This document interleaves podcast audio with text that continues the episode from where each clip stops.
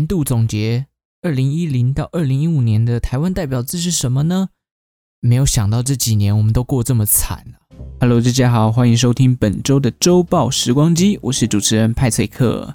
OK，Merry Christmas 已经过了，接下来就是要等待 Happy New Year 了嘛，跨年要来了。但是在跨年的前一个礼拜哦，这个本土病例爆发了，台湾可以说是一阵哗然。到底是念哗然还是念哗然啊？我个人本身也是不太清楚，大家有兴趣可以自己上这个教育部的字典来查一下。那为什么会有哗然的状况呢？其实因为两百多天来台湾都没有本土病例嘛，那在跨年前爆出这个新闻，其实真的会怕啦。然后台股直接就先跌个两百点吧，应该有很多的这个股民哦吓到了这样子。但是其实冷静下来想想看。国外现在每天都是几百例、几千例在增加的，台湾才一例，好像真的没什么感觉。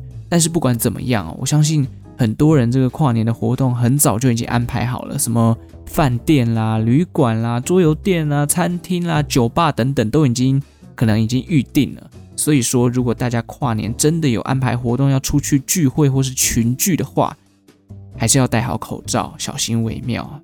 毕竟。这个疫情传开来，就真的不是开玩笑的。而且，而且，就算不是疫情哦，今年不是说这个台北跨年的时候可能只有八度吗？戴个口罩，其实防止这个寒风攻击自己的脸部，我觉得也是一个不错的选择。而且，这个节骨眼感冒，其实大家都会很害怕，因为这个我看新闻是说啦，就是八度这个温度可以让海拔一千公尺以上的高山有机会可以下雪。所以很多人一定会去追雪嘛，那追雪就要注意好保暖了。所以口罩戴起来哦，也可以保暖，也可以防疫哦，两者兼得啦。好，那既然来到了年尾哦，我们今天的主题当然也要有一点总结的味道存在。今天派翠克想要来跟大家聊聊所谓的年度代表字这个话题。其实年度代表字在台湾已经实施超过十年以上了。根据这个维基百科的描述，台湾年度代表字选拔是在二零零八年由联合报发起的活动。当初是为了仿效这个日本的一个活动，叫做“今年的汉字”。那每年年底呢，台湾民众都会选出一个代表性的汉字。那这个目的是什么呢？目的就是要表现该年台湾的社会风貌跟一个呃社会变迁的一个状态啦。其实我小时候对这个活动就蛮有印象的。我记得那个时候应该是高中吧。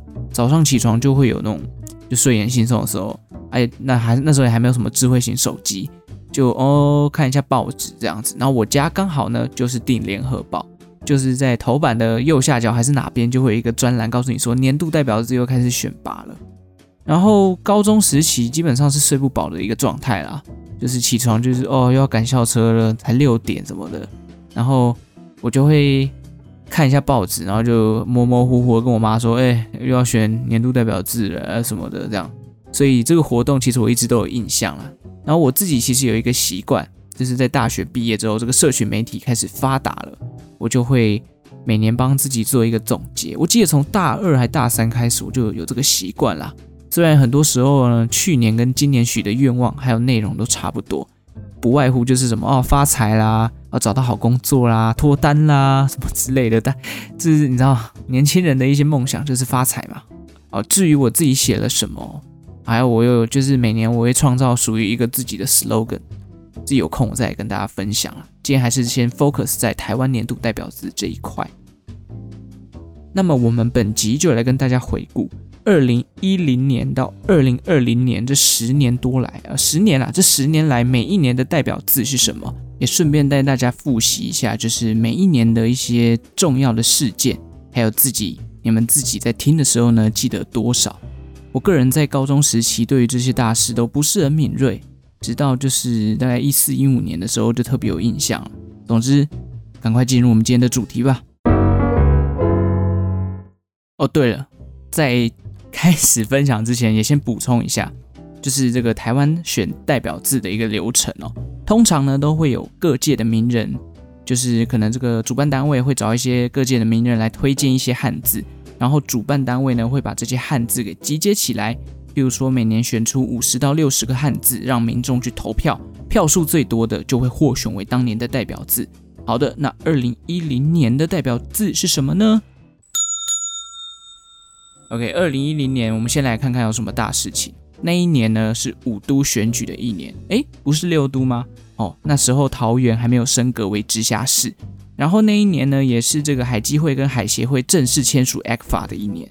哦，还有一个比较敏感的，就是当年的一月，立法院三读通过了《食品卫生管理法》第十一条修正案，就是禁止美国牛头骨、牛脑、牛眼、牛脊髓、牛绞肉跟内脏的进口。哦，有没有？就是反对美国反对美国牛的一年啦。那那一年呢，也是台北花博举办的一年。哦，周杰伦写了一首歌《好久不见》嘛，然后以及还有很多这个职棒球员签赌案的判决出炉来，就是二零零九年的时候，这个台湾中华职棒就是发生了这个迁赌案嘛，然后在这一年呢，陆续的一个判决出炉。这些事情我好像只对花博跟这个假球比较有印象。那时候就高中生嘛，就是对于什么哦政治的东西呀、啊，然后什么爱克法。选举好像都没有太大的印象。那那一年的代表字是什么呢？那一年的代表字是“淡”，平淡、淡忘的“淡”。那选蛋的名人有统一师的这个投手潘威伦，还有这个太平洋搜狗百货的董座等等。但两个人的切入角度不太一样。新闻是这么写的，就是潘威伦他挑蛋的原因是因为他觉得就是。今年各个体坛的领域都有所斩获，除了这个棒球缺席之外，可能就是在感叹这个假球案的关系啦。那希望球迷能够找回往日对这个棒球的热情，继续支持台湾的职棒。那太平洋 SOGO 董座黄晴雯，他是认为说，但这个字代表了台湾人民的处世智慧，在国际局势动荡不安的时刻，台湾民众以处之泰然的一个态度在面对这个世界，那中庸也不失平衡。哦，任何的这个状况都能迎刃而解，这样子。我个人这样回顾下来，就是看了一下这个历年，呃，就二零一零年这个台湾发生的一些大事。我觉得嘟嘟潘威伦的解释比较符合当年的情境啊。毕竟我高中的时候还真的蛮爱看中华职棒的。那两千零九年假球案的时候，就是曹景辉刚回来没多久吧，然后中华职棒就爆发这个假球，然后整个就掉到谷底。职棒从此之后就是一直有一种那种阴霾挥之不去的感觉，就回不到那种往日全国人民都支持职棒的那个荣景这样子。那处之泰然的说法，我觉得可能是因为相对那一年国际的局势比较动荡嘛，那台湾显得比较安全。像那一年的国际大事就有海地的大地震啊，然后北非政府的这个茉莉花革命，然后罗马天主教会被爆出有这个恋童丑闻等等，那很多事情。都是比较负面的。那回到台湾本身，那一年好像相对比较风平浪静。好的，这就是二零一零年的年度代表字“淡”。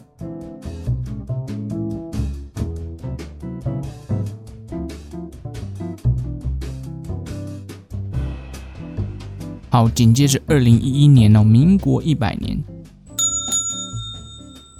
我那一年还蛮多这个台湾主权受到挑战的事情，譬如在。菲律宾的台湾诈骗集团被遣送给大陆，然后台湾军官泄密给中共等等的事件，当然还是有好事啊，像是曾雅妮在 LPGA 获得世界排名第一名，是台湾第一位世界第一的高尔夫球选手。那世界少棒锦标赛，台湾也是冠军。但是那一年最靠背的就是爆发塑化剂事件哦，还有这个台台大器官移植误收这个艾滋病患者的遗体哦，这件事情我也有印象。那时候好像也闹蛮大的，就是这个台大的医院嘛，就是收了一个艾滋病的患者，然后开刀，结果把人家艾滋病患者的器官移植到其他人身上了。那总体感觉，其实二零一一年的事情也是比较负面的。我个人是觉得哦，就是负面的事情比较容易被人家记住，好事倒是很容易被遗忘。就是诶，有有一句话怎么讲的？就是呃，遗臭万年嘛，然后。啊，突然忘记啊！看，真的觉得自己文学素养不够。总之，大家应该懂我的意思，就是坏事容易被记住，坏事传千里的感觉。那国际上，二零一一年最大的事件就是日本三一一大地震，还有像是贾伯斯然后挂掉了这样，然后英国威廉王子跟凯特结婚。那这样回顾下来，大家能想得到二零一一年的代表字是什么吗？我告诉你，二零一一年的代表字跟前面这几件事情一点关系都没有。二零一一年的代表字是赞哦，就是 FB 按赞的那个赞。这个现在回头看有点 what the fuck，你知道吗？就是哦，当年为什么会选赞这个字哦？就是因为当年呃，脸书 Facebook 开始盛行嘛，大家有事没事就在社群脸书上面按赞。但那一年似乎也蛮多争议的，有人觉得这个“赞”这个字有灌票的嫌疑。不过不管如何啦，二零一一年的代表字就是“赞”，毕竟也九年前的事情了，这也没有什么好去 argue 的。说真的，我那时候也是有了第一支可以上网的手机，就是 Sony Ericsson 的 W 九九五。对，然后我上课的时候就会在脸书上面发废文哦。高中的呃老师如果听到的话，不要意外啊，那时候我就是一个很爱上脸书、滑手机的人。这就是二零一一年的代表字，赞。那大家也要记得按周报时光机赞哦。呵呵呵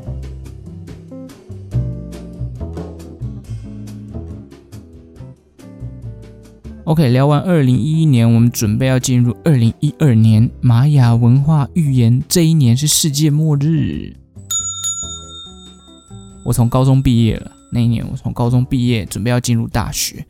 我看到这一年的回顾的时候，哎，有印象的都是偏比较个人、比较八卦类型的东西。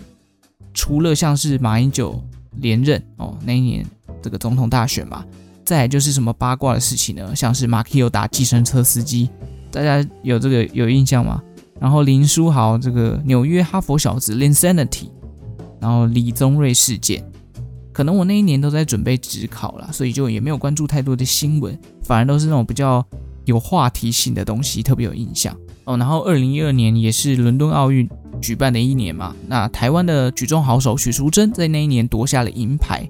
政治上面呢，有所谓的灵异事贪污、马祖的博弈公投哦，还有美牛瘦肉精的修正案。二零一二年的七月二十五号，这个美牛的问题啊，就是这个食品卫生管理法的修正案也通过了。在那一天之后，美牛的瘦肉精只要在卫生署呃容许的范围内都可以进口，就是莱克多巴胺嘛。所以你看，美牛到美猪哦，过了八年的时间，现在变成美猪也要开放了。那这过程到底是怎么样呢？我个人也没有太详细的去了解啦，也怕给大家错误的资讯。大家有兴趣的话，可以去查查看哦。那我告诉大家，时间就是在二零一二年。哦，你也可以去了解当年美牛的问题跟美牛是怎么样开放的，那跟现在的这个美猪哦莱猪有什么样不同的差别？或许是一个不错可以去了解的议题哦。再来哦，当年的职棒也发生一件大事，就是呃我个人最爱的球队新农牛解散了哦。毕竟我是台中人嘛，所以我说是支持台中这个新农牛哦。那年解散了啊，太难过了。后来是这个义大集团接手嘛，变成义大犀牛。那那一年还有这个曼尼旋风嘛，曼尼应该是二零一三年来的啦，因为它是义大集团是在二零一二年底接手的。好，那二零一二年的代表字是什么呢？这个代表字啊是忧，忧郁的忧，忧心忡忡的忧。那忧字的这个字，呃，忧这个字的原始推荐人是谁呢？是当年台湾中研院的副院长陈建仁。哦，他指出，这一年来，无论是这个世界末日的预言啊、欧债危机啊、贫贫富差距啊、薪资倒退等等，就是各种对立面，就是让人家忧心忡忡啦。所以就是选了这个“忧”这个字。顺便分享一下，二零一二年前三名的字好了，第一名就是这个“忧”嘛，第二名是“涨”，哦，就是上涨的“涨”。好像那一年马英九推出了所谓油电双涨的事情嘛。万物皆涨，薪水没涨哦，这就是第二名的字涨。第三名是转，转这个字呢，就是 turn around 的转嘛，就是希望可能转一下自己的心念啊，让自己更乐观一点啊。我觉得这个字有点牵强啊。我觉得忧这个字其实当年学的蛮好的，光是末日就让人家忧心忡忡了。OK，好，我们最后这边先稍微复习一下，二零一零年呢是淡，淡泊名利的淡。二零一一年是赞，好赞的赞。二零一二年是忧，忧心忡忡的忧。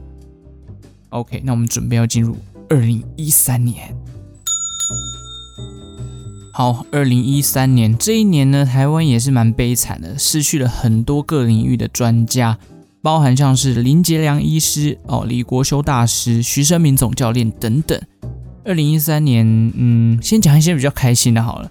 譬如说，台湾桌球双打拿到金牌啊，然后看见台湾上映等等的。好，再来就是悲剧了，真的是悲剧比较容易被记得了。当年呢发生了洪仲丘的案子哦，这个当兵就是热衰竭嘛，还有马王的这个政争、苗栗大埔强拆案，还有隔了两年又大爆发的食安问题，就是地沟油啦。哦，这个真的是很可怕，地沟油事件。这些事情呢，我到现在都还算非常的有印象，就是洪仲丘、马马英九跟王金平的政争，然后大埔的案子跟这个地沟油这几件事情，我都很有印象。我记得地沟油刚出来的时候，大家都在抵制林凤营嘛，那现在，嗯，OK，好。那除了台湾自己国内的事件，国外又有什么事情呢？美国当年发生了这个波士顿马拉松的恐怖攻击事件，这件事情呢，也是九一一之后最大的恐怖攻击事件。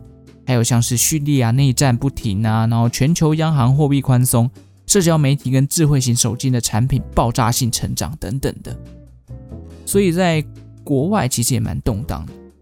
那二零一三年台湾的代表字是什么呢？听了那么多的悲剧哦，失去了很多的名人，爆发了一堆鸟案子，也有食安问题。二零一三年台湾的代表字就是假 （fake） 哦，全部最假的就是食物的部分了吧？那年还有什么胖达人香精的事情，也是闹很大，不知道大家还有没有印象？那年入围的字还有什么呢？乱，呃，就是乱七八糟的乱，闷，很闷的心情，很闷的那个闷，然后毒之类的。所以二零一三年真的蛮惨的，选出来的字也都蛮负面的。那二零一三年也是我大一新生的一个年代哦，所以我觉得上大学之后，真的对这些事情的感受就比较深刻了。一方面是就是有更多闲闲闲的时间去看新闻，或者是看一下就是大家现在热度比较高的议题是什么。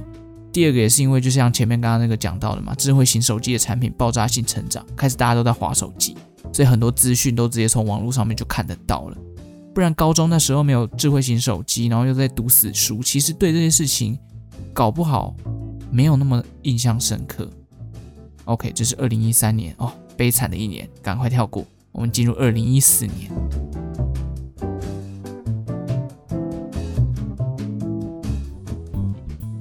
OK，二零一四年啊，先说这一年好像没有比二零一三年好到哪里去。二零一四年，我来先跟大家讲，这一年的代表字是黑 （black）。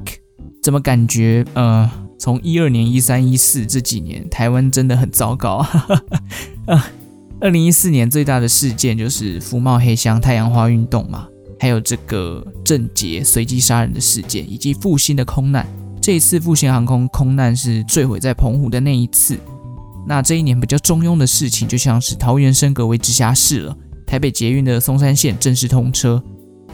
啊，似乎提不出什么好事情啊。那一年狗屁倒灶的事情真的蛮多的，那难怪黑这个字会当选。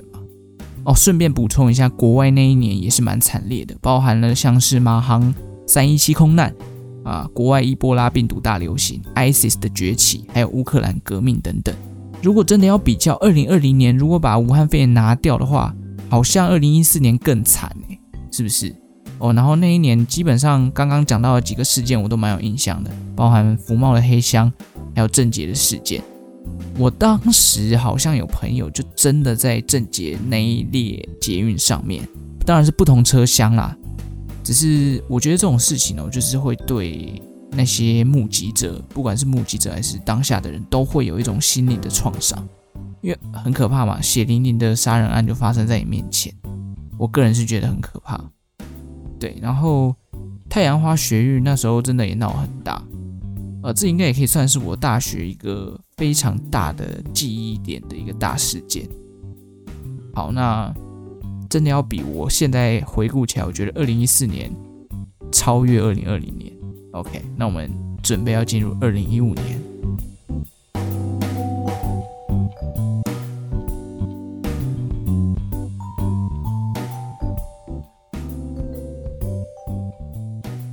OK，时间的关系呢，我们这一集最后就讲在二零一五年，其他的部分我们留到下一集再来跟大家分享。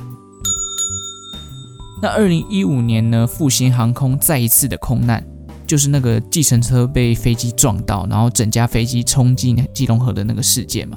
也就是这件事情之后，复兴航空就解散了。哦，我记得这件事情，我还特别去找了那个空中救援，就是国家地理频道的一个航空的空难的纪录片。来看，觉得觉得特别的有印象。